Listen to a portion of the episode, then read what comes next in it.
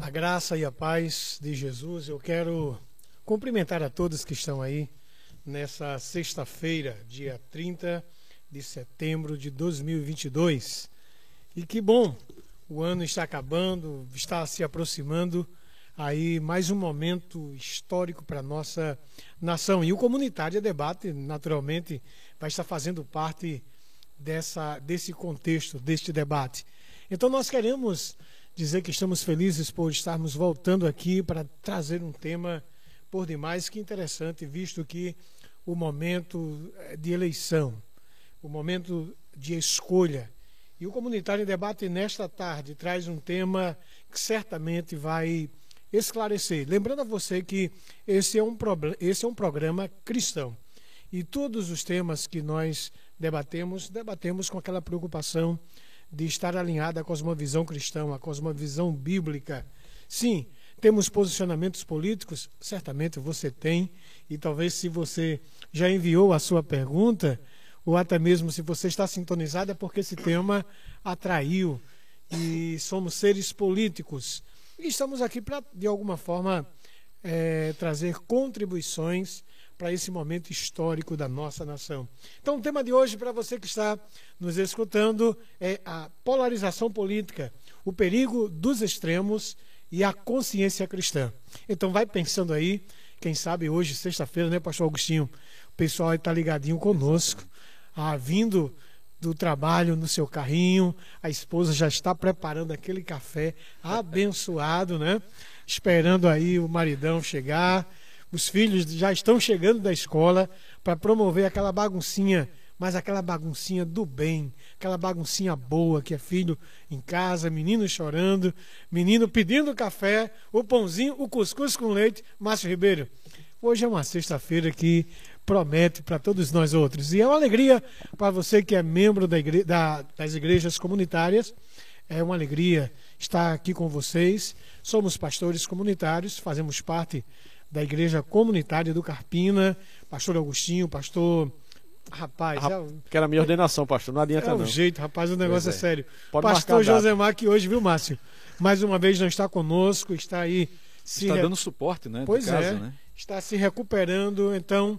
Mas vai você, meu irmão de Timbaúba, de Carpina e do Guadalajara, da região circunvizinha nossa. Olha, lembrando a você que é do bairro Novo, né? Pastor Agostinho, o culto vai ser domingo mesmo na sua igreja? Sim, nós faremos o culto. Primeiramente, quero saudar a todos em nome de Jesus. É um prazer, uma alegria estar é, com todos vocês mais uma vez aqui neste comunitário, comunitário em debate. E quando o pastor Jorge estava falando aqui sobre cuscuz, quando é, chegar em rapaz. casa, eu disse: olha, não tem quem resista a isso, né? Mas enfim, o nosso culto domingo próximo será às 9 horas da manhã. Nós vamos primeiro cultuar o Senhor e em seguida cada um vai para as suas sessões de votação, para votar eh, nos seus candidatos conforme as suas escolhas, respectivas escolhas. Agora, eh, alguns vão mais cedo, né? Porque o nosso culto é de 9 horas, alguns querem votar logo cedo, mas fiquem à vontade. O importante é a gente estar às 9 horas da manhã lá na Rua Pastor Salustiano Severino de Oliveira, conhecida Rua Projetada 9. E nós vamos estar adorando ao Senhor ah, na beleza da sua santidade. Então, pastor Agostinho, para você que é do Carpina, 9 horas da manhã, para você que é de Timbaúba, não esqueça, o nosso culto vai ser amanhã, no sábado, às 7 horas, lá no loteamento Araruna. Domingo é dia de votar. Mas o pastor já orientou aí o voto dos irmãos, não, querido? Eu orientei os irmãos a como votar, mas não em quem votar, ah, como sempre é essa a nossa prática. Eu acho que como pastor, como líder é, é, eclesiástico, a minha função é orientar sobre o papel do cristão a sua responsabilidade na política, mas não a indicação de candidatos específicos. Mas eu estou vendo que o pastor está de camisa vermelha, o senhor. Mera coincidência. Porventura é de esquerda, ou como é que é esse negócio não, aí? Tá, isso aí não parece ser muito vermelho, não. É uma mistura de vinho com é, vermelho. É aqui, é, vamos dizer, encarnado.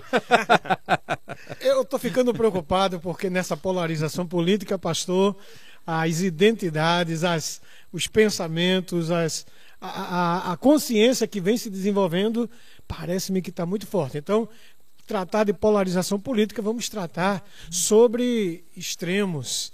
É, e vamos falar sobre a, a, possibilidade de alguém estar de verde e amarelo.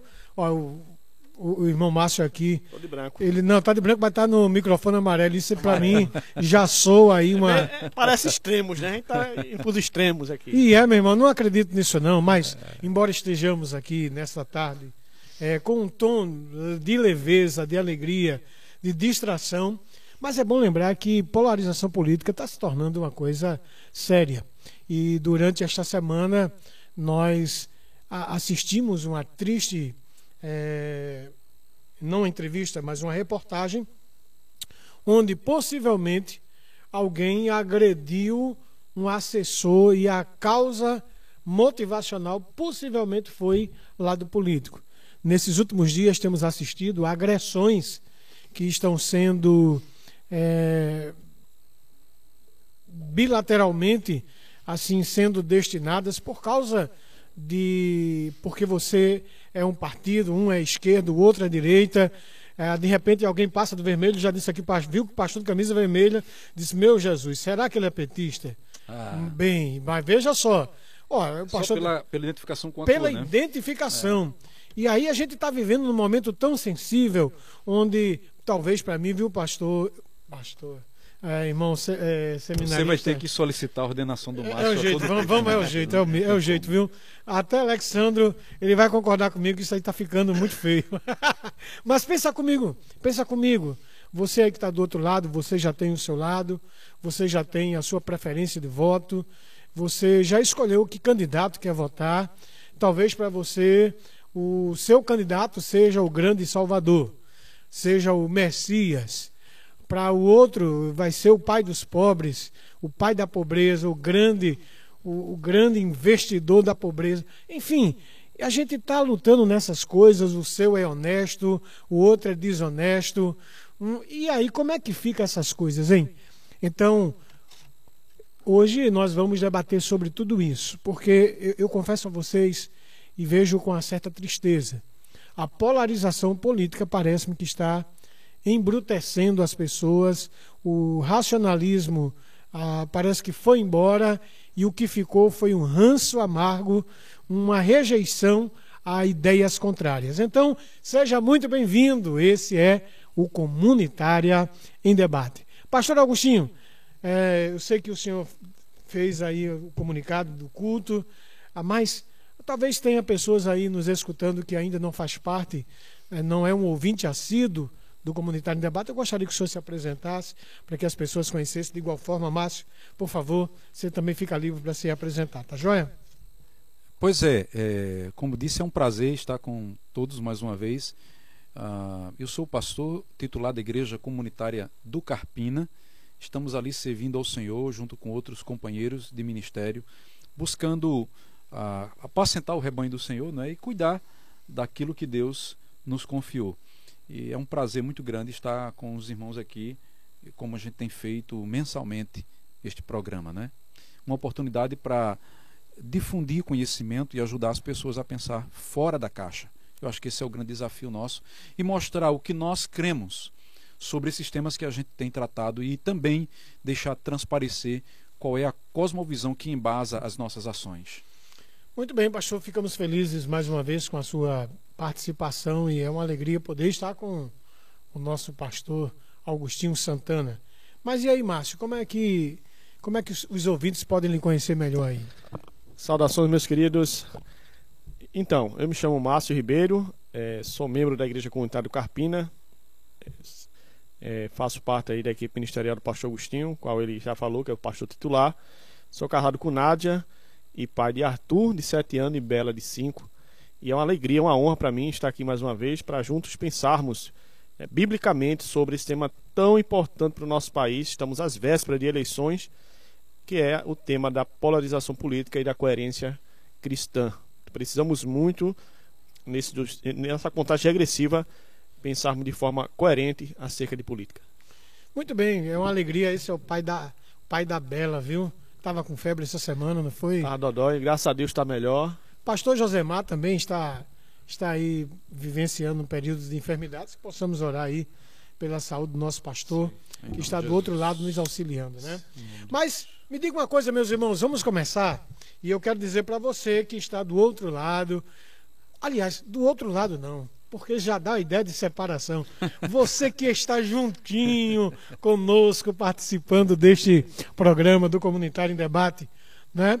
Como você interpretaria se eu dissesse que meu coração ele é verde e amarelo? Porque esse é o sentimento que há no meu coração, verde e amarelo. Pastor, tem polarização política nessa minha frase? Como é que vocês veem isso aí? Olha, é, a sua frase, dependendo do contexto da fala, ela pode levar a essa interpretação. Porque eu tenho que interpretar aquilo que eu falo dentro de um contexto, dentro de uma realidade contextual. Então, tudo vai depender muito é, é, de onde você está falando, do momento que você está vivenciando. É possível que, sem nenhuma intenção política, você possa afirmar que tem um coração verde e amarelo. Todavia, neste momento, é muito difícil se desassociar essa é, expressão né, da, do momento político que nós estamos vivendo. Até porque, em um, uma das vertentes né, da, da política hoje, tem chamado a atenção para a importância dessa caracterização de cores dentro desse viés partidário. Então, isso tudo pesa é preciso pensar um pouco sobre isso. Né? E é, então vou fazer o seguinte, para que eu seja mais democrático, eu vou lembrei agora de uma música da cultura amazonense, lá tem o boi garantido e o caprichoso, né? E tem uma música lá do Boi Bumbá que diz Meu coração é vermelho, de vermelho vive o coração.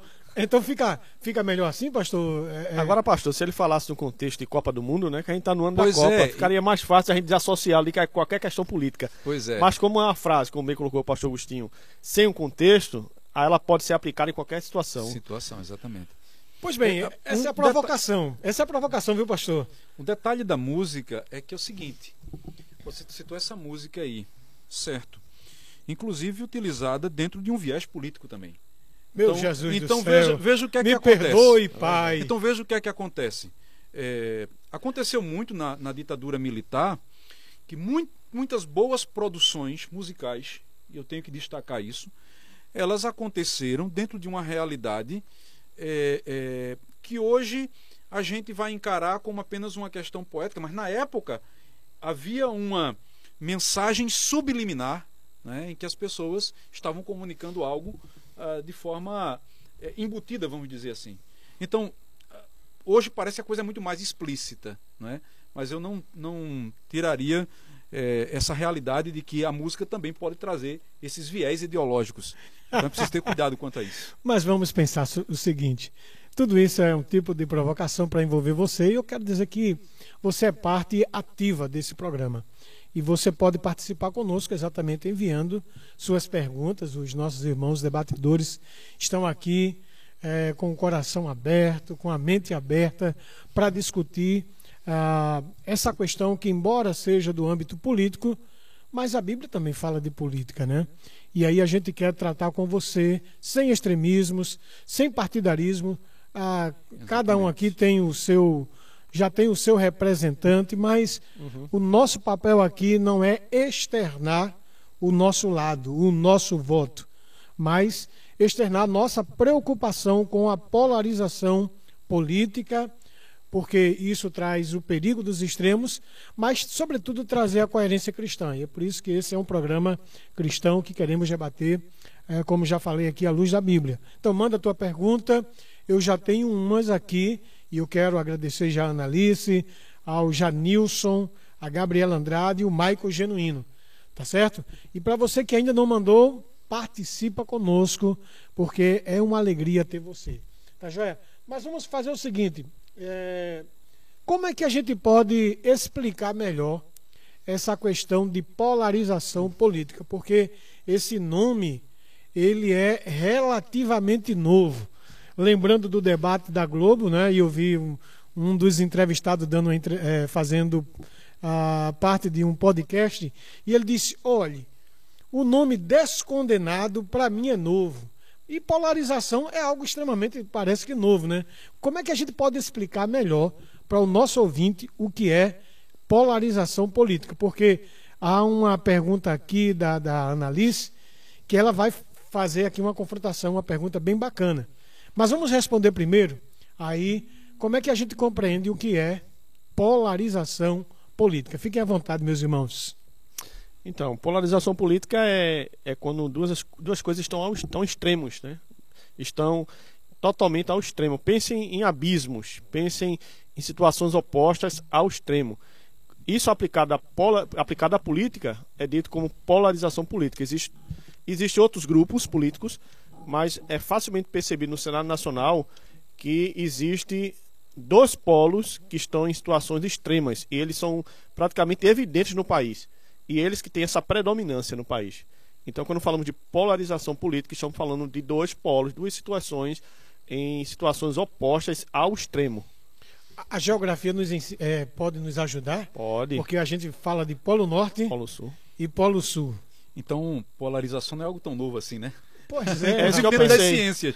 Dentro das É, ciências. isso que eu pensei. Toda vez em que você tem dois, você tem situações extremas, você está apontando para polos, né, distintos do centro comum. E há um eixo, né? Há um eixo. E aí, quando vai para um lado ou para o outro, já disse alguém que todo extremo é perigoso. É perigoso. Exatamente. Será que é isso que está acontecendo aqui, Márcio e Agostinho? Parece que sim. Parece que sim. Rapaz, verdade, é. é verdade. A, a Ana Alice, ela faz uma pergunta e eu quero passar aqui para o pastor, Agostinho Santana. Ela faz, queridos amigos, qual o limite para se falar de política dentro da comunidade cristã? Olha, é uma boa pergunta Boa. da Ana Alice. Obrigado, viu, minha querida. Deus te abençoe, você está contribuindo e muito. É, Analice, não é? Ana Alice. Muito obrigado, Analice, por sua pergunta, muito pertinente. É, Deixe-me ampliar um pouco aqui. Quer seja política, quer seja sobre família, quer seja sobre sexualidade. O limite para se falar dentro da igreja, do contexto da comunidade de fé, é até onde eu posso ter o respaldo das escrituras para aquilo que eu vou ensinar. Aquilo que eu ensino na minha comunidade de fé, ela tem uma base epistemológica que tem a ver com o que eu creio acerca da verdade. Então a minha verdade, ela está pautada num Deus que se revelou a mim e todos os temas que envolvem o meu dia a dia, inclusive a política, eu tenho resposta nas escrituras de como tratar sobre isso. Portanto, política é um, é um tema que diz respeito à sociedade como um todo, e eu, como parte da sociedade, não posso me excluir, nem excluir minha comunidade de fé de tratar sobre isso. Mas eu não tenho que tratar como um político partidário. Eu tenho que tra- tratar como, no meu caso, como um pastor que está orientando o seu rebanho sobre uma questão social, que a Bíblia traz respostas sobre esse tema. Então é nesse sentido aqui. E, e aí, Márcio, eu fiquei pensando exatamente porque alguns, e eu acredito que talvez não, não tenha partido dessa preocupação, mas alguns, é, de alguma forma, invertem ah, o valor. Ao invés de falar de política, fala de posição. Posição política. Ou Partidária. Do pró- partidária, Par- ou do próprio político, né? Exatamente. Como é que é? Você acha que um pastor que ele assume um lado político e abandona de alguma forma as escrituras, esse, esse líder ele pode, pode ser chamado de coerente, Márcio? Ou ele é alguém, ou ele é só um cidadão brasileiro que pode expressar a sua posição de uma forma muito natural e isso não tem nenhum desdobramento. Então, é, o perigo está exatamente na posição que ele ocupa hoje. Ele é um pastor, ele não é um cidadão comum. Então, se ele é um homem da palavra, ele é um líder de uma igreja local, ele está sendo extremamente infeliz ao trazer para dentro da sua igreja uma posição partidária. Isso é muito interessante. A igreja ela não pode nem deve ser apolítica, e nem um pastor deve ser apolítico, mas ele precisa ser apartidário. Em que sentido? Ele, Exatamente. ele não deve conduzir o seu rebanho a votar no candidato X ou, ou Y, Porque é a preferência dele. preferência dele. Essa não é, pelo menos segundo a escritura, não é o papel do líder religioso, do, do pastor, do padre, quem quer que seja fazê-lo. Ele cabe orientar a igreja, a comunidade de fé que Deus confiou em suas mãos. Ele está caminhando na contramão total das escrituras nesse sentido. E quando a gente fala de polarização e o perigo dos extremos, nós estamos assistindo aí, dentro de ambientes cristãos, é, um clima pesado, onde a irmandade até está sendo ignorada em detrimento do lado que você assume. O Janilson Andrade, ele faz uma pergunta bem interessante e ele faz parte daqueles que gosta de objetividade. Viu? Ele disse, pastores, gostaria que vocês respondessem sem muita enrolação. Ah, Janilson, tá me chamando de enrolões aqui, rapaz. que é isso, rapaz? Eu acho que ele quer dizer polido. É, troque assim, com mais clareza. ele faz assim: um cristão, ele pode ser de esquerda? E se sim, por quê? E se não, por quê? Mas quero que essa resposta seja dada com base bíblica. E aí o Josemé é quem gosta dessa, desse tipo de pergunta, né? Ele já tem um conceito. Ele não está aqui, mas eu acredito que alguns aqui podem esclarecer para o Janilson. Pastor, pastor não, pastor, Deus o guarde aqui, né? Pastor, o crente do dia a dia, o crente de igreja, ele pode ser de esquerda, pastor? Me diga isso aí. É, Janilson. Não. Janilson. Janilson, muito obrigado por sua pergunta. É, mas se eu for responder de forma objetiva, eu vou fazer perder o valor da sua pergunta. Então, a primeira coisa que eu preciso pensar aqui é: o que é que eu entendo pelo conceito de esquerda e de direita? Essa é a primeira coisa. A segunda coisa é: esse conceito ele não está nas escrituras. Então, esse é um conceito que foi construído historicamente na sociedade, para melhor dizer, a partir daquilo que foi chamado de século das luzes, século XVIII, antes da Revolução Francesa. E essa discussão começou basicamente com dois teóricos, Edmund Burke e Thomas Paine, quando eles estavam ah, analisando, pensando, teorizando sobre as ideias do, do iluminismo e sua aplicabilidade. E veio aí a Revolução Francesa, que, em certo sentido, dividiu a, a sociedade daquele contexto em dois grupos, os jacobinos e os girondinos. Os jacobinos eram formados pela ah, baixa e pela média burguesia, ah, por classes sociais mais baixas, com ideais mais radicais e desejavam romper todo tipo de absolutismo. E eles se sentavam exatamente na esquerda do parlamento. Do lado direito desse- da- da- do parlamento se sentavam eh, eh, os girondinos, que era formado pela alta burguesia e que tinham posições mais conservadoras. Aí você tem a base desse conceito. Portanto, não é um conceito das escrituras, é um conceito socialmente construído.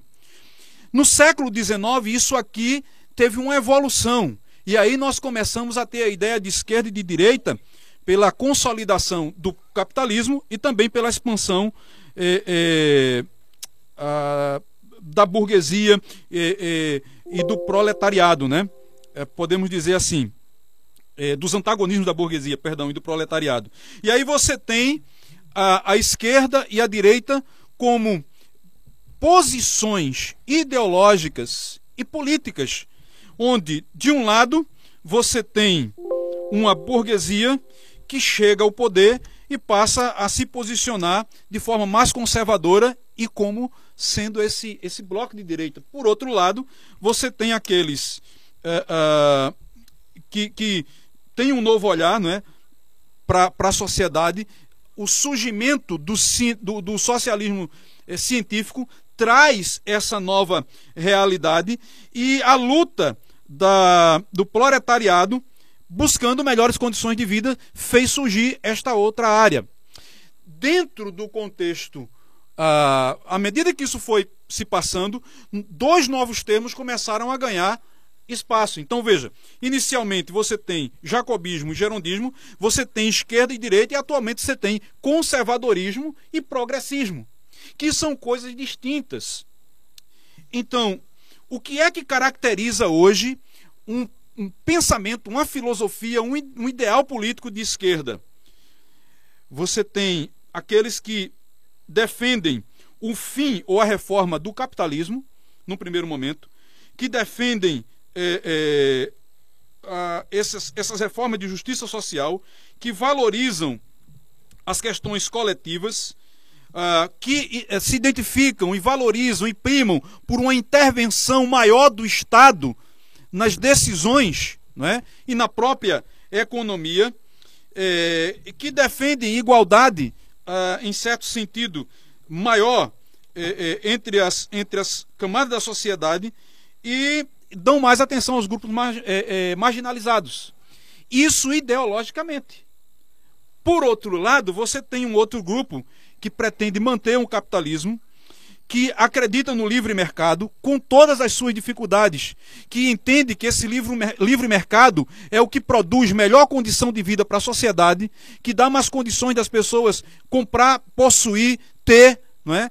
Ah, que valorizam o individualismo, que, que defendem, é, é, de alguma forma, uma menor ação do Estado nas decisões das pessoas e intervenção menor, um Estado menor, menor intervenção na questão econômica. Então, tudo isso para dizer para você o seguinte: quando eu estou falando de questões econômicas e do papel político do Estado, eu estou falando de esquerda e direita.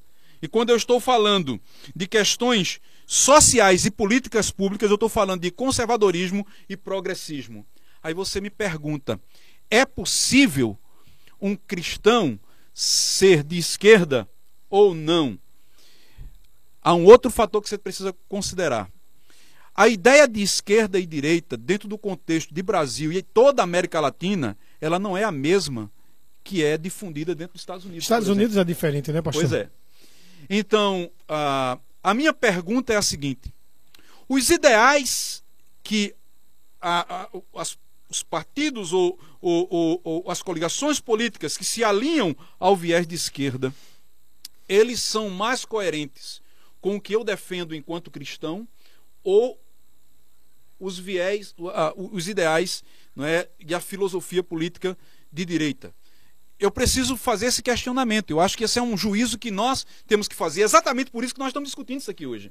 A grande questão aqui é a seguinte: ah, eu preciso perguntar para mim mesmo se aquilo que eu defendo está mais alinhado com os valores que as Escrituras trazem para mim sobre liberdade, sobre igualdade, sobre a, a, a, a valorização do indivíduo, ah, do individualismo ou da todos esses fatores que estão inseridos nesse contexto aqui.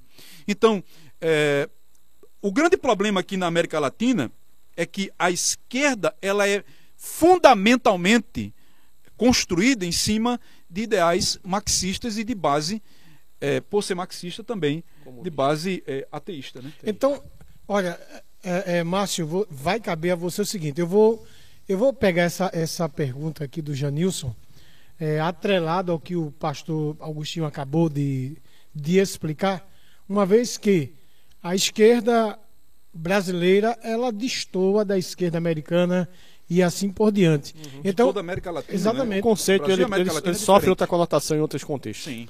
Então, vamos, vamos, vamos tornar esse debate mais atrativo, porque eu acho que o que o Janilson está querendo é ver o negócio pegar fogo. E eu quero ajudar o Janilson nesse sentido e eu vou passar para Márcio, porque esse é um homem bomba, viu, pastor?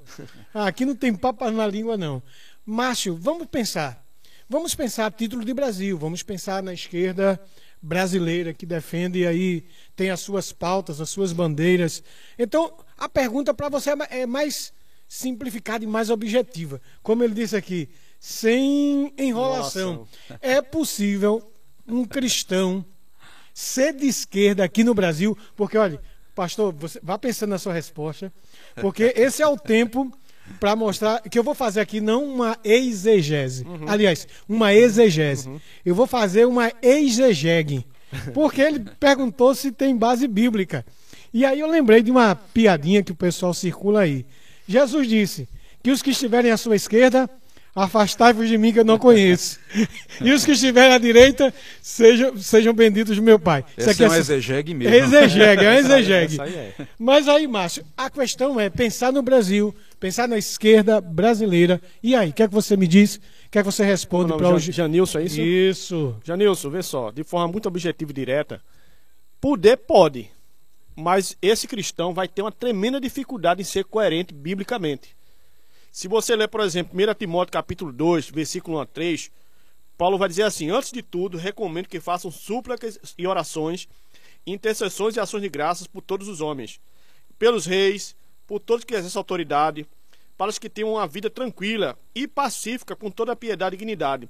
Isto é bom e agradável a Deus, o nosso Salvador. Ora, como é que eu vou, como cristão, defender uma pauta que no nosso país é uma pauta marxista e ao mesmo tempo vou conseguir ter uma vida em paz, pacífica, uma vida tranquila com toda a piedade e dignidade. Então esse cristão ele pode, mas ele vai ter muita dificuldade, na minha opinião, em ser coerente biblicamente, porque ele está indo contra as propostas de ética cristã, da proposta de moralidade cristã. Ele vai votar numa ala que é marxista. Eu perguntei a um certo amigo meu particular, ele também é crente. Eu perguntei, olha, como é que eu relaciono o cristianismo com o marxismo? Se você responder essa pergunta, Janilson, você terá a resposta que precisa. Porque são antagônicos, são cosmovisões distintas. Enquanto o cristianismo defende a vida desde a sua concepção, a esquerda no Brasil vai defender o aborto. Enquanto o cristianismo defende a família e o casamento hétero, a, a, a, a esquerda no Brasil vai defender LGBTQI+, e tantas outras pautas que vai contra a fé cristã e a cosmovisão cristã. Então, o que Paulo fala é que devemos orar por eles para que eles nos concedam uma vida tranquila e pacífica com toda dignidade e piedade. E eu pergunto, Janilson, é possível viver uma vida tranquila e piedosa num contexto, num país onde é governado por autoridades que têm pautas contra a fé cristã? É, isso é sério, né? Porque quando a gente pensa, você como cristão, pode ser de esquerda, pode ser de direita, pode ser de centro. O que ele quiser. É, fica muito no crivo da pessoalidade. Agora, a grande questão aqui é, a grande pergunta que deve ser feita é, é se esse tipo de voto ele seria coerente. Mas vamos apimentar aqui, porque senão vai parecer que a gente está muito à direita aqui, porque está falando da esquerda e já tem o, o ouvinte que já está aperreado Mas aí. então, Jorge, é interessante. Se você falasse em outros contextos de esquerda e direita, talvez a gente tivesse um discurso diferente. Sim, concordo. E uma coisa que o pastor Josemar tem pontuado, infelizmente ele não está aqui hoje, mas o que ele pontua é que, embora a gente tenha esses dois extremos aqui, é, nós dependemos, é, os dois lados, né, dependem um do outro para que, ele, que eles existam. Uh, o grande problema é quando eu me afasto desse centro que poderia ser o, o, o apoio, né? O e aí eu vou defender posições que excluem as outras. Essa é a grande questão. E um ponto que o pastor Josemar menciona, que é importante, é que existem várias esquerdas e vários direitos no Brasil. Isso aqui é algo que tem que ser mencionado. Quando você estuda essa, essa questão, você vai perceber que você tem uma extrema esquerda e você tem uma extrema direita. Você tem uma direita e você tem uma esquerda. E você tem no meio um centro. Inclusive, alguns até desacreditam da existência desse centro.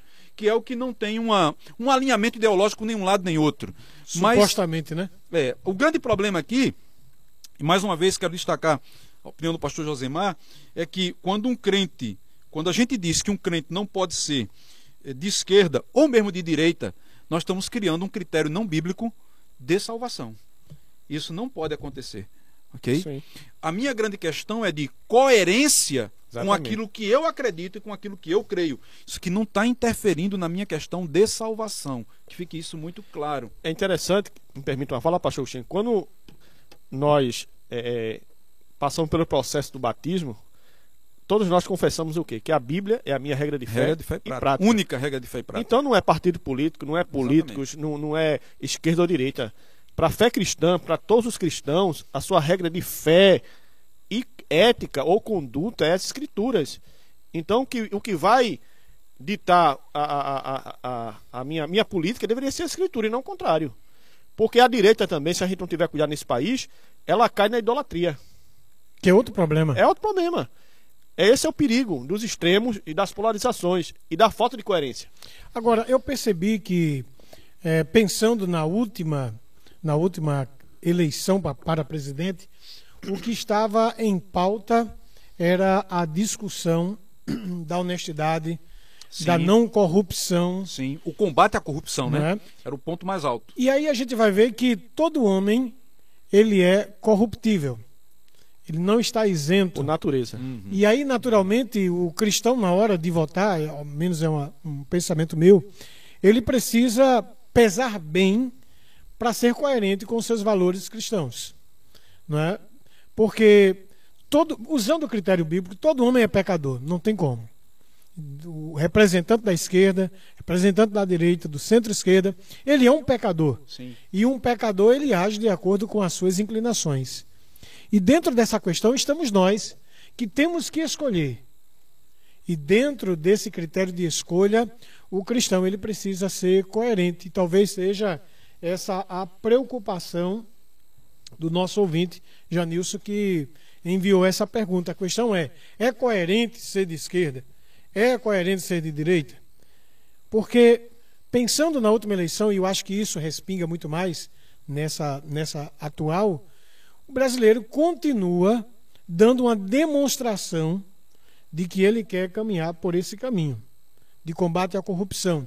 Mas em contrapartida aí aqui me perdoe se você é mais à esquerda, você tem uma esquerda que é extremamente acusada de impropriedades ah, morais, administrativas, mas muitos ah, aplaudem a tudo isso e é, é complexo para mim. E até mesmo da direita, mas onde já tem acusações sobre ele. E aí, como é que fica a coerência do voto cristão aí? Então, veja, essa, essa questão nós temos que analisar a partir de uma perspectiva contextual. Vamos pensar o que aconteceu na Segunda Guerra Mundial com Hitler na Alemanha. Nós temos um caso de extrema direita nacionalista que levou o mundo a uma, uma grande guerra. Aí eu te pergunto: era coerente os professores de teologia da época na Alemanha apoiar Hitler como apoiaram? Não era. Então a, a resposta mais coerente seria o seguinte: até onde as pautas não ferem os meus princípios, a coerência. Quando as pautas ferem os meus princípios, não importa se é esquerda ou direita, eu não tenho como me alinhar a elas. Eu acho que esse é o ponto de equilíbrio que Exatamente. a gente tem que ter. E mais uma vez, trazendo para a realidade contextual brasileira, o que é que acontece aqui? Mais uma vez, uma questão de polarização.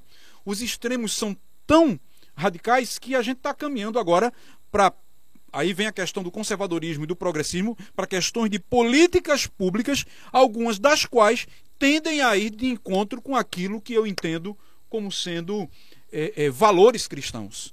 Então eu preciso pensar em tudo isso. Agora, pastores, é, é, a gente pensa em no momento político que geralmente é um momento de muita de muito sangue nos olhos, de muita é, emoção.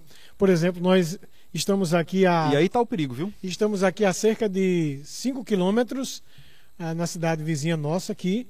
Que quando chega o momento político, casais brigam, casais até se é. separam, é. existem agressões, mas não está sendo muito diferente, não Sim. é esse momento de outros. Por exemplo, eu vinha, eu vinha para Carpina hoje à tarde lembrando de um tempo onde eu era menorzinho. Eu ainda cheguei o tempo da arena e do MDB, lembra? Sim. MDB e Arena. Eu ouvi falar, Jorge. Já... Não, não, peraí, peraí, calma, calma, calma. Eu aprendi é. na escola, no, no primário, sobre não, isso. Não, não, não, não, não.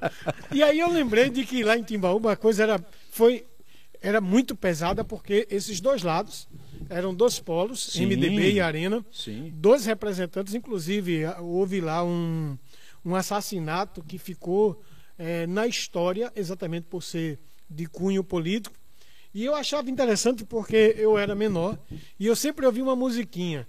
O outro lado não vá ruer, mandei fazer de barro um prefeito para você.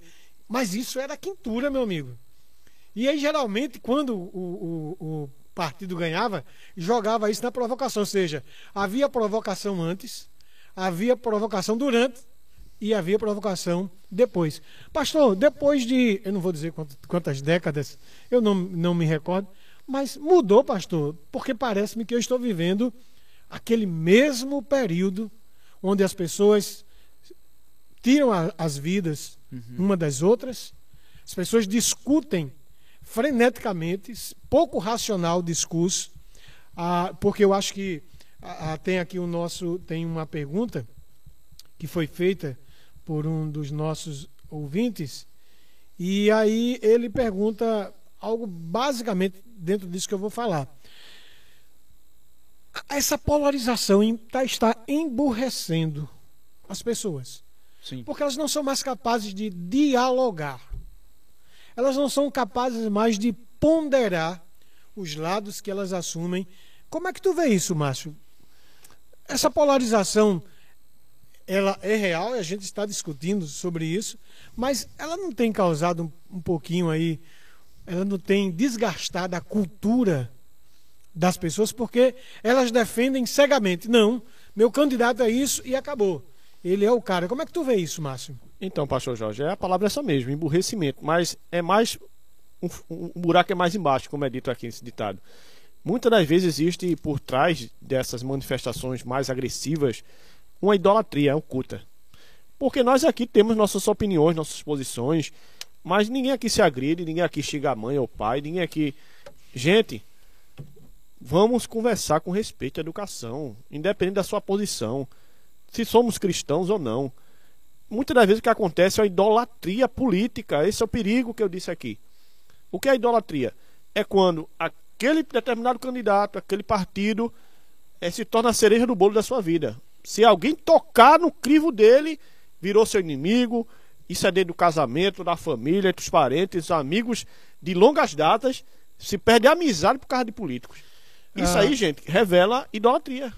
Gabriela Andrade, ela faz uma pergunta e nós vamos é, agora priorizar essas perguntas e eu gostaria que vocês fossem bem mais objetivos. Manda ver. Porque nós temos aí 1.500 pessoas aí sintonizadas conosco. Que benção, o tráfego aqui é o tráfego, né? Tráfego não, pelo amor de Deus. Cuidado com as palavras. O tráfego aqui está congestionado e eu quero pedir desculpas a você, porque são muitas pessoas enviando suas perguntas e é, todo um mundo recorde. querendo entrar, Uau. mas a, a as pessoas gostam de política, né?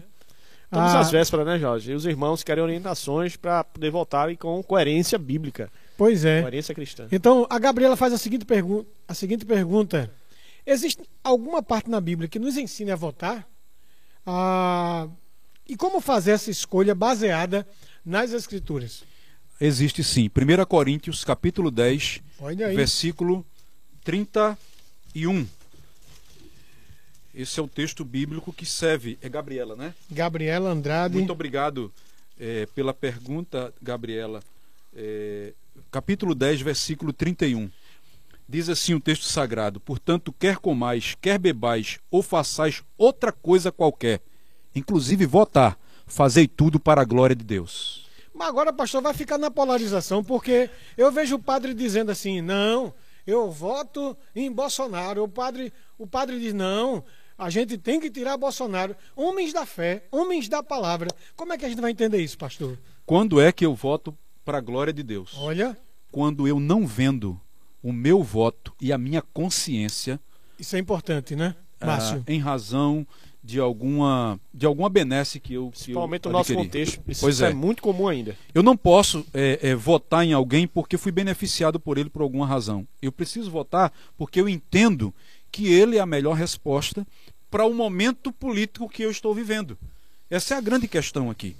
Então, quando você vende o seu voto, você, sobretudo, está comprometendo a sua consciência. Gente, voto é uma questão de liberdade. Muitos lutaram e, e também deram a sua vida para que a gente pudesse ter essa liberdade. E você não pode jogar isso de água, por, por água abaixo. E quando você vende seu voto, você já diz quem é, né? Pois é. E não só isso, você não pode exigir nada desse político. Você vendeu, a palavra é essa, você barganhou. Então você amanhã não pode exigir, não, o político deixou de fazer isso, aquilo. Não importa, teve um preço o seu voto. Você vendeu o seu voto. Então você não pode exigir nada de candidato A B, partido A ou B. Agora, é interessante porque o nosso tema é polarização política, o perigo dos extremos e, e a coerência cristã. Então, o meio cristão, ele anda embolado. Ele está misturado. Nós encontramos aí pessoas que estão tristes com alguns dos seus líderes espirituais, porque eles de alguma forma forçam o voto, né? usam o púlpito como ah, um lugar para pedir voto específico. É um palanque, né? É um palanque político, em certo Quando, política, na minha horrível. percepção, o púlpito deveria ser lugar de pregar a palavra, mas esses pastores aí também não são coerentes em orientar, em direcionar o voto. Como é que a gente vê isso aí, Márcio? Se ele deixou um político subir ao púlpito da sua igreja, ou ele assumiu uma posição partidária na sua igreja ao ponto de forçar, como existem muitas tradições cristãs aí, muitas igrejas evangélicas, que praticamente ela comprou já o candidato, né? Ela já fechou com aquele candidato e pressiona os seus liderados a votarem naquele candidato, senão vai sofrer qualquer qualquer repreensão, qualquer perda de cargo, ele já, gente, já, ele já vendeu sua alma. Ele não tem coerência bíblica nenhuma para poder corrigir é, os seus, suas ovelhas, os seus liderados. Como? Se ele vendeu o púlpito da igreja, se ele vendeu a denominação e se ele vendeu o seu voto. Eu estava quarta-feira no culto de oração lá na igreja e eu estava meditando com os irmãos em Daniel 2 e eu acho maravilhoso quando a gente para para ver a soberania de Deus dentro do espectro político. Como queremos tanto Daniel daquele, né? E, e, e, precisamos, sabe, aquela compreensão que Daniel teve e ele agradece a Deus, né, dizendo: Olha, Deus, eu te louvo, porque em ti está, tu és a sabedoria, tu és a força, porque o Senhor revela o oculto, o escondido, o Senhor com, com o Senhor mora a luz, o Senhor estabelece reis e destrona reis. Quando eu olho a partir desta ótica bíblica, eu vejo que Deus ele está ali no controle, direcionando, às vezes, bons governos para abençoar, ou maus governos para fustigar, castigar o povo. Mas Deus castiga, Deus não é amor? É, mas ele fustiga quando o povo é desobediente.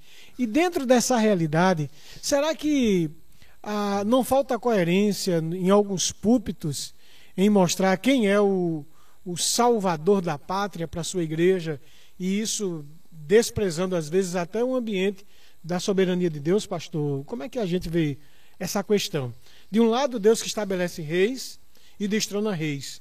Do lado, líderes cristãos dizendo: esse é o homem, se você não votar, a igreja pode ser castigada. E eu não duvido disso. Eu, não, é, eu acho que foi o Iago Martins, nosso pastor Josemar, que está lá na sua casa conduzindo a, a direção para o YouTube da nossa igreja, ele disse que Iago Martins disse não. Se a esquerda ganhar, não vai mudar nada. Se a direita ganhar, também não muda nada. É assim mesmo, pastor? Como é que é esse negócio aí? Olha, a coerência. Veja, estamos falando de duas coisas aqui. Isso. Nós estamos falando aqui da soberania de Deus, que ah, é aquele que ah, em, vamos dizer de forma ampla, é aquele que coloca qualquer ser humano, qualquer autoridade em, em posição de poder. Veja o que é que Pedro diz na sua primeira carta, capítulo 2, versículo 13. Ele diz: Sujeitai-vos a toda instituição humana por causa do Senhor, quer seja o rei como soberano, quer as autoridades como enviadas por ele, tanto para castigo dos malfeitores, como para louvor dos que praticam o bem. Ou seja, porque, ah, versículo 15, porque assim é a vontade de Deus, que pela prática do bem façais emudecer a ignorância dos insensatos. Qual é o padrão de Deus? Que aqueles que estão investidos de autoridades, que chegaram lá por uma determinação de Deus, porque não existe autoridade que não venha de Deus. E é gostoso crer dessa pois forma, é, né? Eles vão estar lá porque Deus permitiu, mas Deus os permitiu para fazer o bem. Se ele entra e faz o mal, ele também vai responder diante de Deus. Onde é que está a incoerência? A incoerência está no pastor achar que ele pode manipular a decisão de Deus quanto a quem vai estar lá na frente ou não. Veja, a minha parte como pastor é orientar sobre os princípios que devem reger a minha escolha. Mas não é meu dever indicar às pessoas quem elas devem votar, em quem elas devem votar ou não. Se bem que acontece muito. Eu recebo a, a pedidos das pessoas dizendo, pastor, olha, eu estou sem saber em quem vou votar. Quem é que o senhor vai votar? Me ajude, me diga o nome dos candidatos. Só que isso aqui não é minha função pastoral. Eu posso até dar minha opinião como um cidadão político que sou, Exatamente. como todo cidadão é. Olha, essa é a minha preferência, mas isso não é uma determinação. E isso não é algo que pode ser feito de púlpito, isso não é algo que pode ser imposto às pessoas, porque não é essa a minha função. Então eu tenho que pensar nessa questão de coerência no que diz respeito a quem eu sou enquanto ministro do Evangelho. O que é que Paulo recomenda aos ministros? Prega a palavra, insta tempo e fora de tempo. Meu compromisso é com o púlpito, com a palavra, com a orientação do rebanho. Meu compromisso não é com direcionamento político partidário. Ah, Márcio, eh, Márcio gosta de escatologia, né, pastor Gosto. Augustinho? Vou Nós gostamos, irmão. Eu vou fazer uma pergunta para você, Márcio, dentro desse crivo. Porque alguns pastores dizem assim: olha, não volta na esquerda porque a igreja vai, vai ser perseguida. não é? E a gente vê isso, realmente a gente vê isso acontecendo hoje na Nicarágua, alguns países aqui na América Latina uhum. já são perseguidas e assim por diante. Mas a direita é a garantia que a, a igreja não vai ser perseguida, uma vez que a Bíblia diz que haverá um momento onde vai haver uma grande tribulação, meu caro escatologista de plantão. então, Jorge, é, em lugar nenhum na Escritura foi prometido que a igreja seria protegida pelos poderes humanos, uhum. e principalmente por poderes políticos. Exatamente. Quem protege, guarda, guia, conduz a igreja nesse mundo é o próprio Deus, é o próprio Cristo. Exatamente. Isso está na sua soberania. Resgatando esse tema da soberania novamente. O que é que acontece aqui? A gente precisa ter muito cuidado quando nós atribuímos a um ser humano uma atribuição que só é de Deus. A igreja, gente, por natureza, ela vai passar por tribulações, não pela grande tribulação, mas vai passar por tribulações. Senão não é igreja. Igreja a sempre igreja já passa, né, hoje? Passa por tribulações e passará ainda mais até Cristo voltar, gente. Paulo fala que todo aquele que deseja ver piedosamente padecerão, padecerão. Então, a igreja passará. Agora, José, é, José Mal aqui, naturalmente, Márcio, que em casos de grupos mais esquerdas radicais, a igreja cristã não é bem-vinda, não é bem vista de verdade. E aí você, eu estou falando do ponto de vista histórico, você que está é eleitor da esquerda, não pense que eu estou fazendo uma crítica porque seja ah, eleitor de Bolsonaro, não. Estou dando um dado histórico. A igreja, geralmente, ela é perseguida por grupos mais à esquerda Sim. radical. Mas vamos pensar o seguinte: ah, o Jefferson Souza, e eu acho que já respondemos isso, Quais as principais causas da polarização política do Brasil? E qual é a visão. Opa, pulei aqui a pergunta. Marco Genuíno. Me responda: quanto mais polarizada é uma sociedade, mais burra, autoritária e menos democrática ela é? Onde é que está a democracia nisso daí, Pastor Agostinho? Olha, é, a, a, expressão aí é bem forte, é mas eu, eu, eu, até eu acho que, que há uma coerência nessa, nessa colocação dele. Porque, veja, os extremos nos cegam de ver o outro lado, o que o outro pode contribuir com a minha, com a minha demanda. Não é? Uh, eu queria aproveitar e, e vou voltar para isso aqui, a pergunta que foi feita anteriormente, uh, porque uh, a direita ela também promoveu perseguição na Alemanha nazista. Quando eu falei que os professores de teologia apoiaram Hitler, não foram todos. Você teve o caso de Dietrich Bonhoeffer, que foi morto pelo regime nazista por não se alinhar às propostas de Hitler. Na verdade, o Bonhoeffer, né, perdão, pastor, ele, ele saiu com uma grande quantidade de pessoas da igreja, foi é. outra igreja, porque pois a é. igreja oficial alemã, a igreja Estava cristã, apoiando a esquerda social. Pois é. Nazista. É, é, a direita. A direita, perdão. Uma pergunta aqui bem curiosa é, que o Marcos Lino está fazendo é o seguinte: um cristão, ele pode se envolver com a política sem ser contaminado pela corrupção? O que é que vocês acham disso aí? Pode. Você acabou de citar o caso agora de Daniel. Daniel passou por três impérios como cativo, gente. Daniel não era um homem livre, ele era cativo. Ele passou pelo Império Babilônico, passou pelo Medos e Persas, qual foi o outro? Ele passou por três impérios. O grego. E o grego. Então, quer dizer, Daniel se manteve ileso em, em todo esse tempo. Então, pastor Agostinho, onde é que estão os Daniéis do nosso, do Aliás, nosso tempo, Daniel irmão? só, só babilônico e medo persa. Medo né? persa, perdão. É, é. Dois impérios, na verdade. Impérios. E José. José passou pelo Império Egípcio. É. Chegou ao alto escalão. Esses homens tinham tudo para se ensoberbecer. Mas aí eu percebo, e nós percebemos facilmente, a, a, o cuidado que esses homens tiveram em conhecer a vontade de Deus revelada na sua palavra. Ah, só, só voltando para a questão do Márcio aqui, que fez a pergunta, Márcio. É, questão de corrupção não é uma questão de partido político, é uma questão do coração humano. Coração. Se o seu colocado. coração é corrupto, não importa se você é cristão ou não, tá certo? O que acontece é que quando Cristo transforma, o que é que Paulo vai dizer na sua carta aos Efésios? Aquele que roubava não roube mais, mas trabalhe com as suas próprias mãos para que tenha como se manter e ajudar a outros. Então, só que existe uma cultura de corrupção impregnada muitas vezes e o ambiente político ele é fértil para isso, porque depende muito de negociações. E as pessoas entendem que a, a, o toma lá da cá é uma mercadoria em que você vai. É baseado em mercadorias em que você vai jogar com as pessoas para poder adquirir os seus ideais. Eu acho que esse é um ponto que a gente tem que, tem que salientar. Sobre a questão do perigo dos extremos, eu queria só fechar o que o outro uh, ouvinte mencionou. Sim, os extremos eles quebram com a democracia, eles quebram com o nosso bom senso, não é? E, e geram atitudes desastrosas, uh, produzem mais desunião, produzem mais guerras eh, e intrigas, intrigas entre as pessoas, porque não se permite abrir para o diálogo e para o diferente. Esse é o grande é ruim, né? diferencial. Né? A, a Raíssa Albuquerque ela faz uma, uma pergunta aqui eu vou passar para Márcio. Márcio, um cristão pode se manifestar politicamente?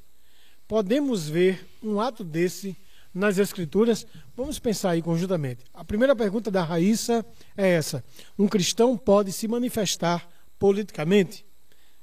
Podemos ver um ato desses nas Escrituras? Pode se manifestar, pode se manifestar politicamente. O Cida é como, como o pastor Xim já colocou aqui bem, né? O, o, o, o, cristão, Raíssa é o nome dela? Raíssa Albuquerque. Raíssa, obrigado pela pergunta, muito boa pergunta. Raíssa, devemos lembrar que antes mesmo de ser cidadão dos céus, somos da terra. Estamos caminhando nesse mundo.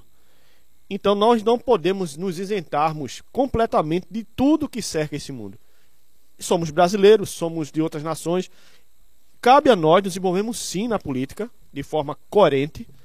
E cabe sim, se houver a necessidade, nos posicionarmos de forma de protesto. Isso é bíblico. Né? Ah, veja bem, é, eu lembro-me, Raíssa, de João Batista, que era um contestador.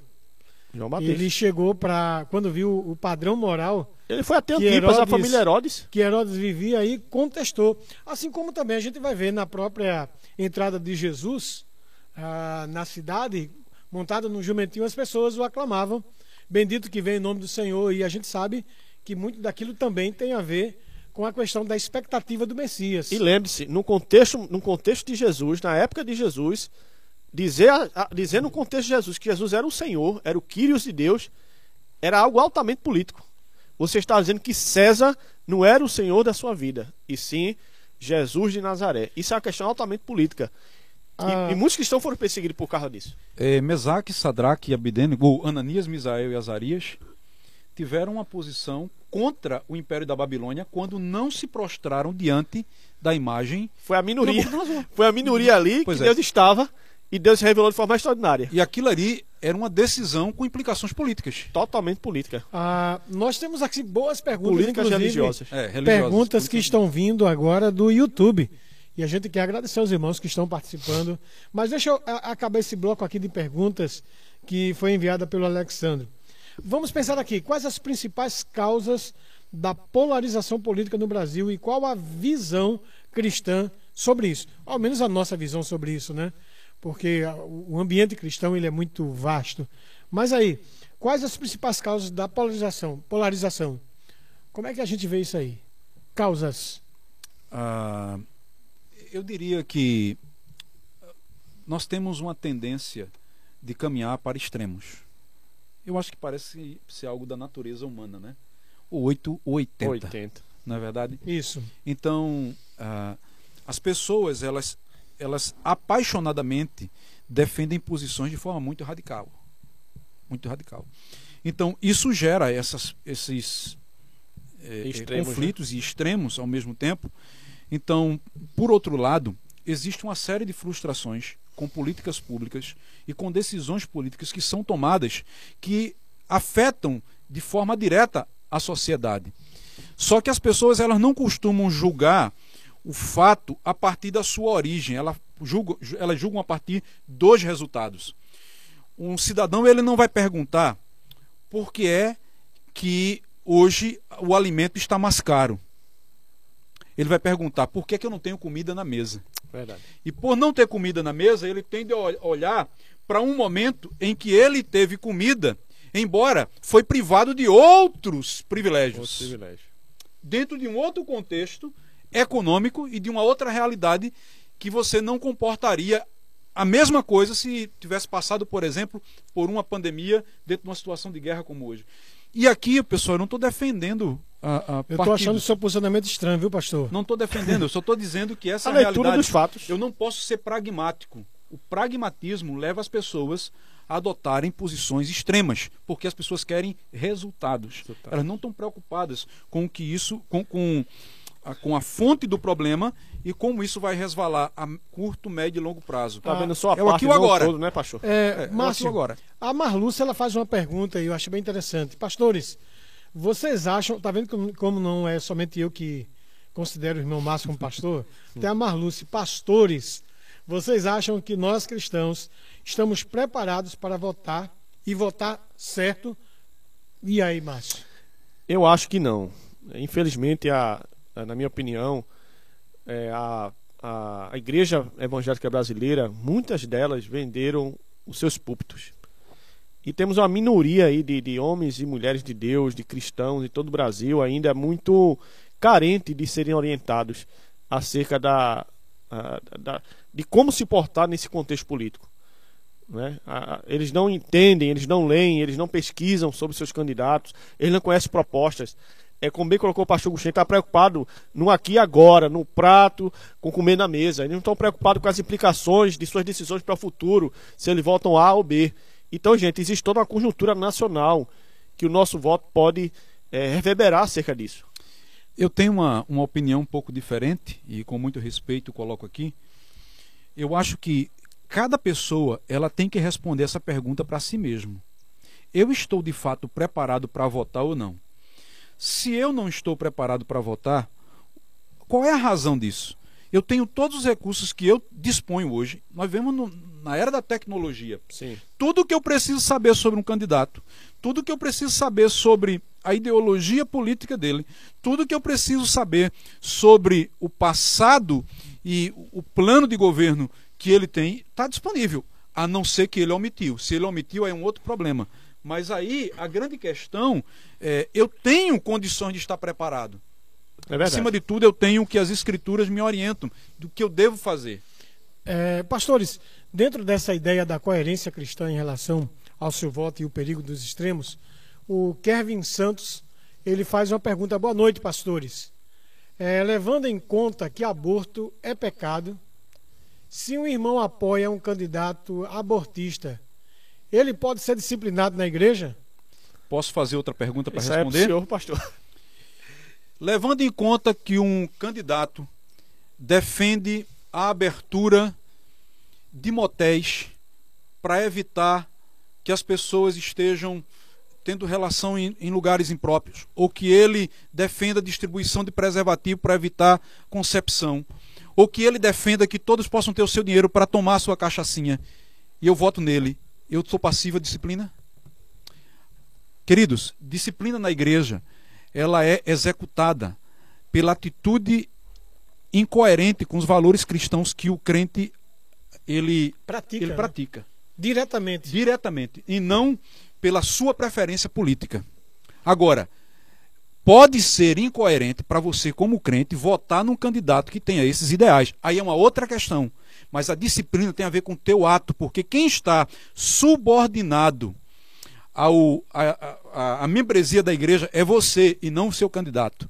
Então é preciso entender essa diferença aqui. Adele Lilian faz uma pergunta aqui, graça e paz.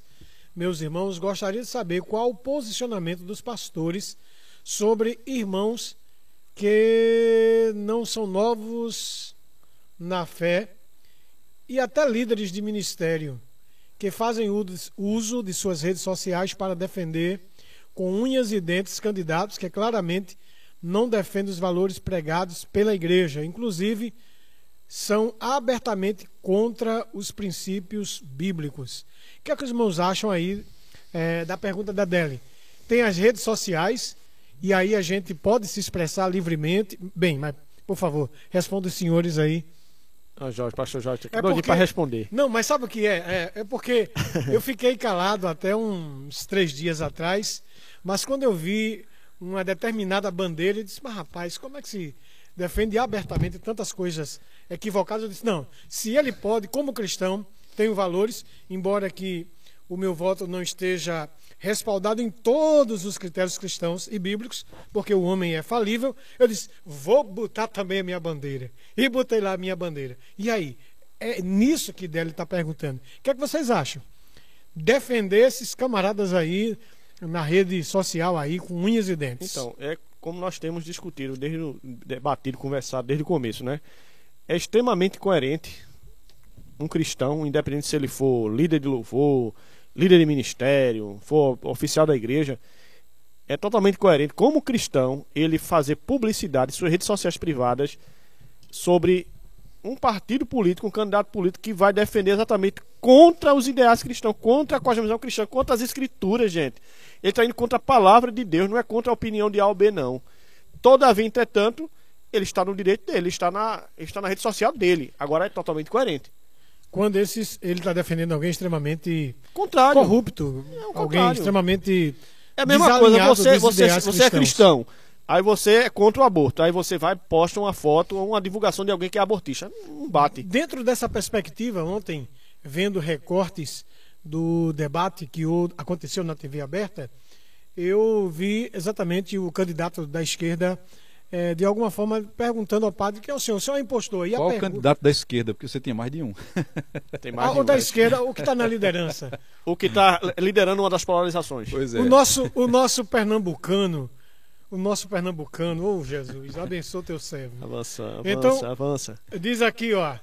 Ah, o que os pastores acham da participação do padre Kel, Kelman? Será que ele passou dos limites e chegou ao extremo no debate de ontem? Qual a opinião de vocês? Porque essa questão do, do homem de Deus que vai fazer política, né? Como, então, como é que você responderia, Marisa? Então, Marisa, obrigado pela pergunta. Eu achei, na verdade, a, a presença do padre eh, nesse debate um, algo, algo levantou vários questionamentos, né? Primeiro a gente se pergunta é, qual é de fato o momento agora, qual o papel que aquele homem está assumindo? Ele é realmente é um líder religioso, é um pároco ou ele é um, é um político? E neste caso aí seria interessante ele assumir uma coerência, já que o tema do nosso programa envolve coerência bíblica, que ele abandone a batina e se dedique à vida política.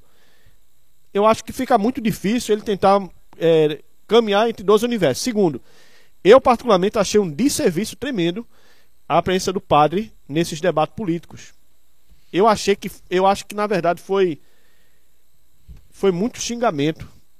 Ah, veja bem, é, Márcio e Pastor Agostinho, a Janaína Freitas ela faz uma pergunta que eu achei bem interessante.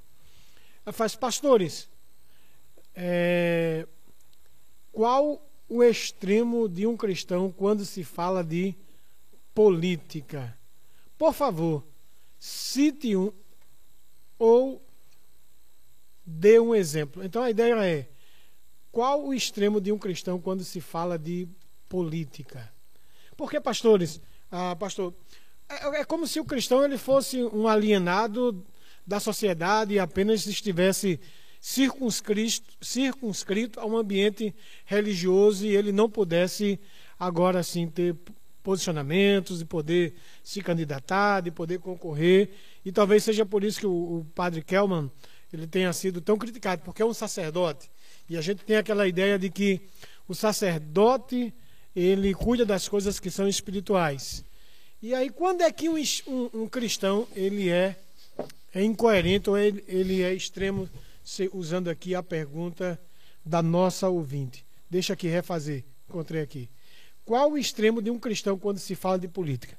Qual é o extremo? É, eu entendo que o extremo do cristão, quando ele, quando se fala de política, é quando ele inverte os valores em sua vida, os valores do reino. Quando para ele é mais importante as suas preferências políticas do que a sua comunhão com as pessoas de sua comunidade de fé. Quando para ele é, é mais importante defender um candidato A ou B do que os valores do reino que ele acredita, que ele crê. Quando ele deixa os seus compromissos com Deus para assumir compromissos políticos, político-partidário, estou me referindo. Enfim, toda vez que eu inverto as prioridades da minha vida, eu estou partindo para extremos de decisões. Isso na esfera política também. Não sei se estou sendo claro aqui. É, é, pastor, vamos, vamos pensar o seguinte: dentro dessa perspectiva aí da Janaína, o extremo, um cristão que chega ao extremismo. Eu vou pensar em, em coisas práticas, do tipo, o irmão é da direita, e aí eu sou da esquerda. Aí eu digo, meu irmão, seu candidato é ruim, e a gente começa uma discussão. Esse can... Quebra a comunhão. Quebra a comunhão. Para de falar com o outro. Misericórdia. É, isso, esse é um, é um dos radicalismos que a gente encontra. E isso é o que a polarização Produz. está promovendo, Produz. inclusive em arraiais cristãos. É. Irmãos, membros do corpo de Cristo, lavados e, rege e regenerados pelo sangue do Cordeiro, que por uma opção política, e deixa de dizer passageira, não é? ao desconhecer que de repente Deus, às vezes, coloca no coração do povo alguns governantes para puni-los. Não é verdade? Exatamente, exatamente. A gente vê isso e é, é um extremismo. Irmãos que se, que se agridem na, nos bate-papos so, das redes sociais, que não, se, não tratam-se de forma fraterna, de forma amorosa, mas entram dentro de um ambiente extremamente político e por causa disso ele começa a esquecer a sua real identidade que é Cristo. Muito Esse bem. cidadão aí, pastor, para mim, ele está Sim, com certeza. Cometendo com certeza. extremos certeza. políticos absurdos. Com certeza. Deixa-me ver aqui. Mas também tem uma outra pergunta. a Marcelo Matias. Pastores, vocês acham que nós cristãos hoje sabemos voltar ou esse tema tem sido pouco discutido nas nossas igrejas? Olha aí, uma boa pergunta aí feita pelo Marcelo Matias. Eu acho que o tema tem sido pouco discutido, mas que alguns cristãos, às custas de sua busca, têm aprendido a votar. Sim. Agora, aprender a votar é um grande desafio, porque vai exigir de você fechar os olhos para a maioria, muitas vezes, e dar o voto a, a partir daquilo que você entende que é melhor né, para você, para o seu país, para a sua cidade, para o seu estado, enfim, de, de acordo com a, com, com a eleição é, que estiver transcorrendo. Então, eu acho que há pessoas que aprenderam a votar e algumas é, sabem fazer isso muito bem. O que eu acho que, que falta é no púlpito a orientação de como o cristão deve exercer de forma que glorifique a Deus esse papel cívico dele. Levar as pessoas a se comprometerem com a verdade do Evangelho diante dessa realidade aí. A gente tem exemplos é, de pessoas que foram é, consultar sobre a questão soldado, né? Que foi consultar sobre como deveria é, se portar enquanto soldado, né? E recebeu a orientação João Batista, né? João Batista. É, a orientação de que ele deveria cumprir o seu papel e contentar-se com o seu soldo. Então, você pode fazer bem dentro da sociedade várias tarefas, inclusive exercer a sua cidadania de forma é, é, honrosa, a partir daquilo que a palavra de Deus nos orienta é, acerca disso. Muito bem, pastor. Nós tivemos um pequeno problema aí pelo YouTube, né? O celular aqui deu uma, uma descarregada clássica e aí a gente está tendo dificuldades, mas você é, pode assistir aí pelo pelo IWR International Web Radio. Tá certo? Se você tem um aplicativo, você pode aí baixar pelo pelo seu celular e acompanhar conosco. Mas vamos ver se a gente cons consegue reconectar aí. Joia? Então a Adriane, aliás, a Karina, ela faz uma pergunta interessante, viu, pastor? E Márcio vocês agora vão, de alguma forma, contribuir no voto indeciso. Estamos há dois dias e certamente há cristãos ainda em dúvida em quem votar. E a pergunta dela é a seguinte: irmãos, sei que o voto é secreto. Sim. E para falar a verdade, não sei ainda em quem eu vou votar. Olha. Sou cristã, porém na minha igreja não se fala muito sobre isso. E quero aproveitar esse programa maravilhoso para pedir ajuda. Me digam como escolher meu candidato segundo as Escrituras Sagradas. Aí é uma boa pergunta, né, pastor? E aí o senhor, olha, o voto útil agora, viu, para a Karina que está aí procurando um parâmetro como cristã para votar da melhor maneira possível, pastor. Eh, Karina, muito obrigado por sua pergunta. Eu acho que essa pergunta é uma pergunta valiosíssima para o nosso debate hoje. Deixe-me pontuar para você aqui algumas coisas.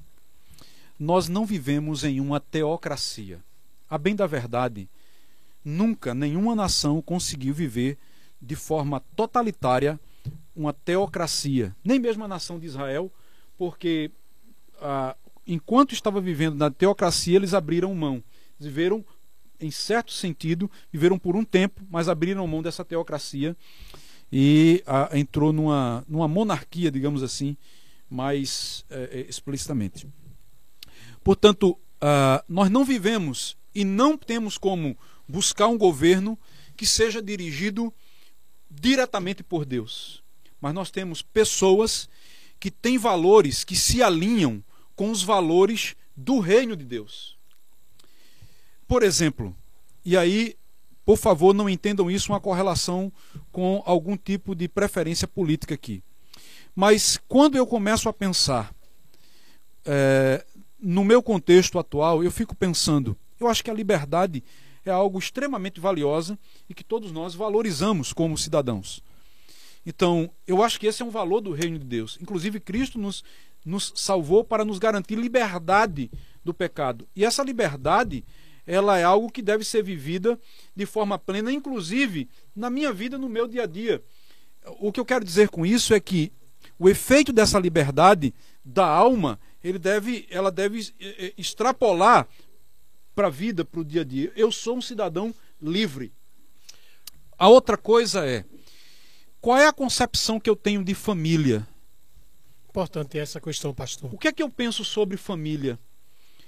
Eu tenho uma perspectiva judeu-cristã de família ou eu tenho uma perspectiva mais é, é, diferenciada aos modos de uma sociedade moderna que alcançou outros paradigmas e outros ideais?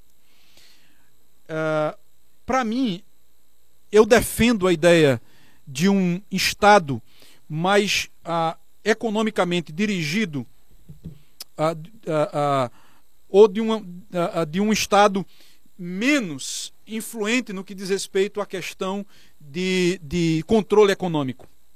Quando eu digo isso é, eu valorizo o livre mercado ou eu valorizo uma, uma questão mais voltada uh, e contrária aos ideais capitalistas. Eu valorizo um Estado mínimo ou um Estado com mais, maior poder de decisão sobre as pessoas. Eu valorizo as, as decisões individuais ou valorizo a decisão do Estado sobre as minhas decisões individuais. Isso é o que me pesa. Então, quando eu olho para isso, eu fico pensando, como cristão, o que é que eu defendo? Como cristão, eu defendo a liberdade, eu defendo a individualidade, eu defendo a, a capacidade de poder tomar des, minhas decisões dentro da lei, de fazer minhas escolhas dentro da lei, de ter uma interferência menor do Estado sobre a minha família e sobre as minhas decisões. E olhando para isso aqui, eu vou tomar a decisão sobre o que é melhor para mim. Lembrando que não existe como eu buscar perfeição nesses regimes. Por quê? Porque a perfeição está condicionada a, a uma vida de maior comunhão com Deus. E o pecado, ela, ele deteriorou todas as estruturas da uhum. sociedade, inclusive a estrutura política. Espero estar sendo claro para quem está me ouvindo aqui. Ah, no caso de Karina, pastor, eu tenho um versículo bíblico e esse versículo bíblico ele é muito citado por até por candidatos hoje, né, cristãos. Ele diz que quando o justo governa, o povo se alegra. Exato. Mas isso nos, nos ajuda, porque quem é o justo Essa é a grande pergunta. dentro desse cenário aí? Por isso que é melhor não focar no indivíduo e focar nos valores que ele defende. Se eu defendo os valores, se eu foco nos valores, eu vou fo é focalizar valores de justiça, sabendo que o indivíduo é falho, que o indivíduo nem sempre vai estar alinhado com aquilo. É, eu confesso, ah, eu viu, Karina, eu confesso que às vezes nós precisamos fazer a, a, a melhor escolha e essa melhor escolha ela está dentro de parâmetros que você precisa avaliar dentro disso que o pastor Agostinho acabou de falar. O que é que o, o partido, o candidato defende. E o que ele defende está ligado ao que Jesus defenderia, ao que as Escrituras defenderia, ao que a nossa fé propõe enquanto filosofia de vida ou enquanto ensinamento do próprio Cristo. Aí você poderia dizer assim, não, teria que ser um crente. Bem, nós temos um monte de crente Não aí, necessariamente, mas nem sempre eles representam bem Exatamente. essa perspectiva, né? É. Então, Karina, minha irmã, pesa o que são os teus valores e coloca de lado diante daquilo que são os valores daqueles que estão concorrendo a esses cargos eletivos. E eu quero dizer para você que eu não estou falando aqui necessariamente de eleição presidencial, porque Exato. temos governadores, eh, senadores, deputados estaduais e federais.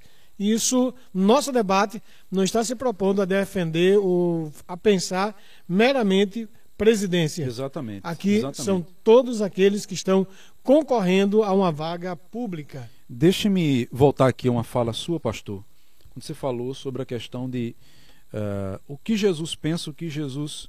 eh, o que, vamos pensar aqui o que a igreja primitiva pensava sobre essas questões. Alguns defendem, por exemplo, que a igreja primitiva vivia um ideal de comunismo. Porque está lá em Atos dos Apóstolos que as pessoas pegavam pão. seus bens e dividiam entre todos, não é? E tudo tinha, e todos tinham tudo em comum. Deixa eu colocar aqui para vocês o seguinte: o ideal comunista, do ponto de vista político e filosófico, nunca funcionou em país nenhum do mundo. Nunca. Ah, eu não posso, em função da coletividade, destruir a liberdade individual das pessoas. Se a liberdade individual ela é tolhida, ela é roubada, a coletividade ela perde o seu valor.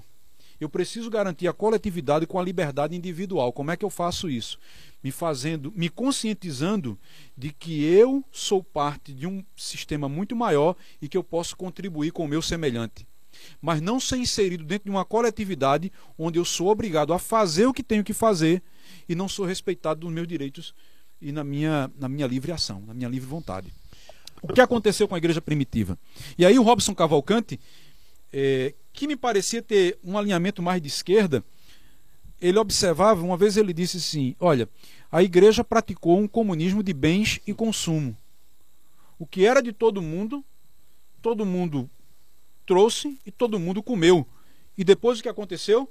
Todo mundo passou necessidade. A igreja da Judéia, que dividiu seus bens, logicamente por uma questão escatológica, porque estavam na iminência da volta de Cristo, havia carência na igreja, eles dividiram tudo. A igreja da Judéia passou necessidade e outras igrejas tiveram que ajudar. E o que é que acontece? Eles precisavam de, aí diz Robson Cavalcante, o comunismo de bens e produção, onde todos pudessem produzir e dividir entre todos. Aí eu te pergunto, esse ideal de comunismo de bens e produção, qual é o país comunista que vivencia isso hoje? Nenhum. Então, como é que eu posso atrelar isso à questão bíblica? Em hipótese alguma. O que é que Jesus primou para os seus, para os seus discípulos? A liberdade individual. A capacidade de cada um tomar suas escolhas, tomar suas decisões. E é isso que interessa para mim. Vamos pensar o seguinte, Márcio, você tem aí a, a oportunidade, de é um bate pronto agora, viu? A Adriane Slalom, ela faz essa pergunta para você, viu? Márcio, você concorda que cada vez menos o povo de Deus trata de política em seu meio social e por isso está chegando aos extremos? O que, é que você acha aí da pergunta da Adriane Slalom? Então, Adriano, obrigado pela pergunta. Eu acho que hoje a gente está até melhor. A gente está tratando mais. Com o advento da internet, a gente tem muita gente séria, muita gente boa, principalmente na tradição reformada, tratando bem sobre política. Né? Nós temos. A literatura evangélica tem escrito muito sobre política. né? Nós temos teólogos brasileiros como Franco Ferreira, Isso é muito bom. escrevendo muito sobre, sobre política. Né? Nós temos teólogos como Pedro Dutti escrevendo muito sobre política. Então eu acho que hoje nós estamos melhor quando falamos sobre política. Agora, realmente, na- nos bate-papos, nas informalidades cristãs, dentro da igreja, esse tema é muito empobrecido. Eu acho que a gente precisa resgatar esse tema para dentro da igreja como um, um tema que envolve nós como um povo de Deus ainda nesse chão dessa terra. Ah, o César Silva ele faz uma pergunta. Na opinião dos irmãos, como escolher o candidato certo segundo as Escrituras e onde encontrar esse parâmetro. Eu acho que uhum. a pergunta do César é semelhante à da, à da Karina, que está buscando direção, orientação, para que possa votar no candidato certo. Eu não sei se é certo no sentido pleno da palavra ou certo para o momento que nós estamos vivendo. A grande questão é que nós precisamos aqui pensar de que a polarização política está nos levando aos extremos. E a falta de um diálogo mais aberto, mais racional, mais bíblico até, está levando a esses extremos que nós estamos assistindo. É inconcebível um irmão da fé deixar de falar com o outro porque discutiram sobre um candidato A ou B. Gente, eu estava, eu estava dizendo, estamos aqui chegando já ao final do nosso programa, mas deixa eu compartilhar algo que eu, eu compartilhei com alguém esta semana sobre isso que Márcio falou aqui, que é a idolatria é, do político. Eu, eu tive uma experiência na minha caminhada de vida quando eu tive que é, sofrer uma intervenção cirúrgica de emergência. E aí o que aconteceu? Eu fui para um hospital público, que não há nenhum problema em ser público. Tem bons, bons profissionais, excelentes profissionais. E aí o que acontece? O problema é que eu via na, na, nos programas que o hospital caía teto, que o hospital era ruim, que não havia assistência, que havia superlotação, que nos corredores era um cenário de guerra. E eu, enquanto estava somente ouvindo isso daí, eu, na verdade, achava aquilo muito distante, até que eu sofri essa cirurgia de emergência e aí eu tive que constatar na pele o que um hospital público produz. Aí eu estava dizendo: olha, meu irmão, para que essa idolatria de estar defendendo o candidato A ou B? O que deve nortear o seu voto é se aquele candidato ele vai investir bem o dinheiro dos seus impostos. Se quando você precisar de um hospital público, você não vai ter que dormir é, num papelão, que você não vai ter que ser é, é, empilhado num corredor do hospital e diga de, de, passagem que os profissionais que ali estão, os caras são os heróis. Falta de medicação, falta de, de estrutura física. E aí a gente está defendendo, morrendo por político que está saqueando o nosso dinheiro, está investindo mal na saúde. Quando você adoecer, você vai, vai perceber a seriedade disso que eu estou te falando. Quando de repente você vai para a escola e o que o prefeito, o governador oferece é biscoito, quatro biscoitos Maria com um copo de leite ruim que só o veneno. É quando de repente você vai precisar de uma educação melhor e o prefeito da tua cidade, ele ao invés de contratar gente para capaz para cuidar da educação, ele vai preferir contratar ao invés de fazer concurso público. Sabe por quê? Porque agora, no momento da política, esses profissionais contratados são obrigados, essa é a palavra. E aí eu lhe pergunto: isso é justo? É quando de repente você vai ver que estão tratando a sua rua, sujeitando você às muriçocas da vida, porque falta dinheiro para fazer canaleta, falta dinheiro para fazer saneamento público, mas não falta dinheiro para esses caras gastarem erroneamente. Pensa bem, gente. Política é coisa séria. Tem gente que diz: não, eu não vou discutir política. Discuta política com racionalidade, com sentimento bíblico, tá certo? Com respeito devido, porque quando você ignora a corrupção que há em determinados candidatos, e aí eu não estou falando agora especificamente dos presidenciáveis, estou falando da classe política de uma maneira geral, você pode estar cometendo o erro. E esse erro na ponta quem vai pagar caro é você. Eu ainda tive a sorte, pastor, porque enquanto lá no hospital público conheci um médico e o médico pôde de alguma forma fazer alguma coisa por mim.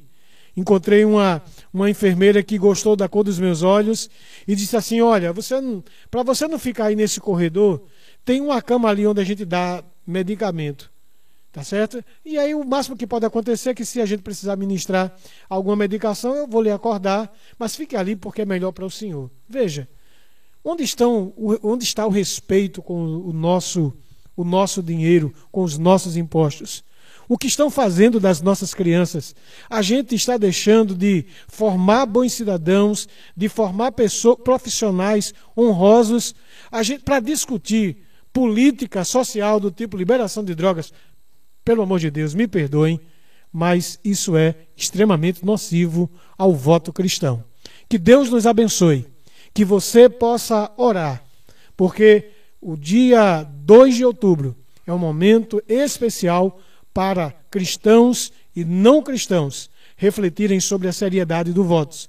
Porque se do lado da esquerda estão preocupados com o direito a determinados grupos sociais, esquerda, a direita estão preocupados com valores morais. Isso vai ser nocivo. Que Deus nos dê a graça de votar da melhor maneira correta e eu quero agradecer a você que esteve conosco até agora enviando suas perguntas. E o Alexandre já está aqui enviando aqui algumas cidades que estão conectadas conosco. Carpina, São Lourenço da Mata, Limoeiro, Lagoa do Itaenga, Feira Nova, Timbaúba, Paudalho, Lagoa do Carro, Vitória de Santo Antão, São Paulo, Rio de Janeiro, Passira, Cumaru, Feira de Santana, Santa Cruz do Capibaribe, Olinda, Fortaleza, Jaboatão dos Guararapes, Piauí, Petrolina, Garanhuns, Igaraçu, Abreu e Lima, Ipojuca, Serra Talhada, Araripina, Gravatá, João Pessoa. Que Deus abençoe vocês. Como ficamos felizes. Espero que esse programa tenha contribuído, porque afinal, polarização política. Se você não cuidar, você pode cair no extremo. E como cristão, você precisa ter coerência. Pastor Agostinho, suas saudações finais para a nossa audiência. Ah, eu quero agradecer a todos que participaram e encorajá-los. Saia de sua casa domingo, vá votar consciente para a glória de Deus. Pense no seguinte: qualquer partido, qualquer candidato que te faz ser escravo das suas ideias não merece o seu voto. Qualquer partido, qualquer candidato que te faz se sentir livre com a sua escolha, esse sim merece o seu voto. Que Deus te abençoe e guie os teus passos. Márcio, eu quero, antes de você dar suas saudações finais, eu quero agradecer ao Augusto. Ele está dizendo assim: quero parabenizá-los pelo excelente programa e fazer apenas um pedido. Não parem de trazer informações para o nosso povo. Obrigado, é, Augusto. Jerusa, se um cristão pode ser totalmente direita, ou existe alguma coisa no meio para que ele não seja totalmente? Sou leiga, mas preciso aprender com homens sábios como vocês. Obrigado pela tua pergunta, Jerusa. Quero dizer para você e para os demais irmãos que mandaram sua pergunta e não foram lidas. Devido ao, ao muito acesso, hoje nós tivemos aqui 1.817 aparelhos ligados, conectados no Comunitário em Debate, Novo e isso dificultou assim o trânsito. A você, a nossa gratidão, a você, a nossa alegria, mas não esqueça, vote vote com seriedade, ore, consulte as Escrituras, vê o que é que Jesus faria se fosse votar nesses candidatos, pensa nos valores dele. É, Márcio, Deus te abençoe, irmão. Qual é a tua saudação final? Um abraço, pastor Josemar. Josemar, no próximo, meu irmão. Não adoeça, não, pelo amor de Deus. Venha-se embora para cá. É. Márcio. Agradecer a todos os nossos ouvintes que estão, estão conosco desde o começo, né? Fidelizando, fidelizando essa, esse bate-papo. Agradecer ao pastor Agostinho, ao pastor Jorge, que estão aqui conosco, o, pastor, o irmão Alexandro, o pastor Josemar, que está na técnica aí nos ajudando, pedindo desculpa pela queda da, da nossa conexão com o celular, né? Houve um probleminha aqui. Agradecer a toda a diretoria da Rádio Web Internacional Sim. e dizer a vocês, meus irmãos, vocês queridos amigos que vão voltar domingo, próximo domingo estamos às vésperas de eleições no nosso país. Vote com consciência. Vote, mas não se torne devoto. Vote, mas seja devoto só a Deus, na pessoa de Jesus Cristo por meio do Espírito. Deus abençoe a todos vocês e a família de vocês em nome de Jesus. Deus os abençoe e fica na bênção em nome de Jesus.